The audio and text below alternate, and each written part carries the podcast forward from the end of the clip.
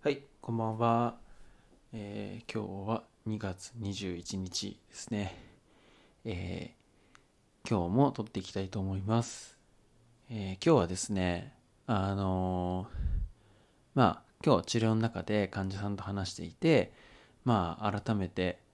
思ったというか、まあ、今日何喋ろっかなって思った時に、あ、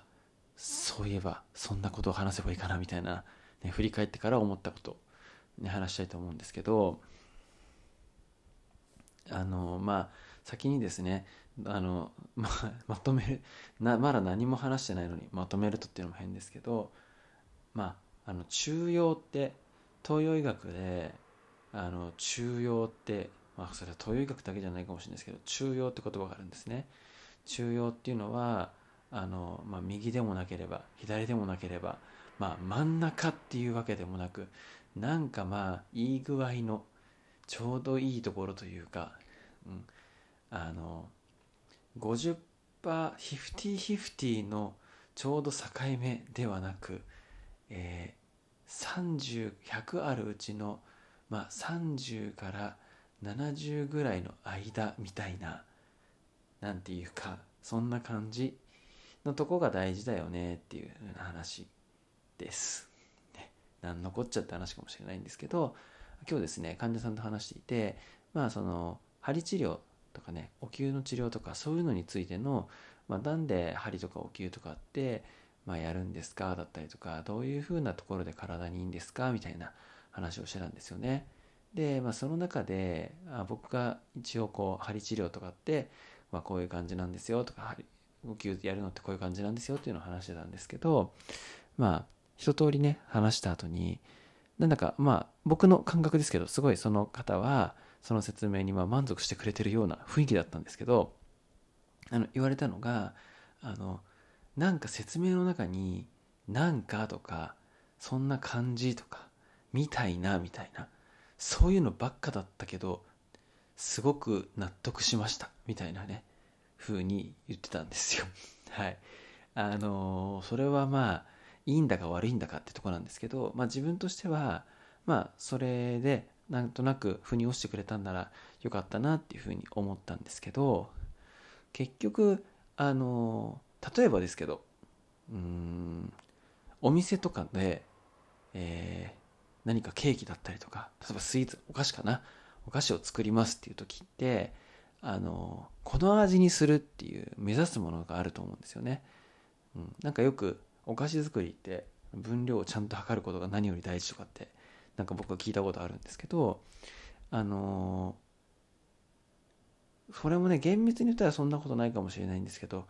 例えばクッキーだったらバターと小麦粉と砂糖とあと何入ってるか分かんないけど卵ととかそんな感じで入れますよねいろんなものを。いろんなものといっても今言ったのって割とその品質が安定しているものだと思うんですよ、うん、割とどれも品質が安定していてこれっていつもこうだよねっていうのが決まってるものの組み合わせっていうのはしっかりこの分量をやるこの量をやるっていうのをきちっとやっていいと思うんですよ、うん、ただ例えば野菜だったりとかそういう旬のものだったりえっ、ー、となんだろうな果物だったり熟してる具合とかそういうので全然味が違うものを使って料理をするとしたら果たして本に書いてあったりとかっていう分量だったりレシピ通りで作って美味しく作れるのかっていう話なんですよね。人の体のことってどっちかというと今の話で言うと後者に近いと思うんですね。うん、なので、まあ、その今日ね患者さんと話していたところで、まあ、最終的に、まあ、こういうふうな考え方でいると体のことをね考えていく上でいいかもしれないですねってお話ししたのはこういうことをやればいい、ね、これをやればいいとかこれはやっちゃダメとかってことではなくてこういう方向性がいいよねっていうところまででとどめておく方が何か迷ったりとか何かイレギュラーが起こった時にむしろ曖昧なことによってあのまあ正しいっていう言い方がね今の話からするとあんま合わないかもしれないんですけどあのなんとなくのベターな選択をしやすい、うん、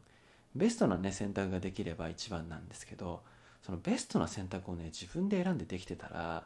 まあこれはねうちの場合で言ったら治療に来なくていいだろうし他のお悩み事だったらそのお悩み事が発生しないと思うんですよ。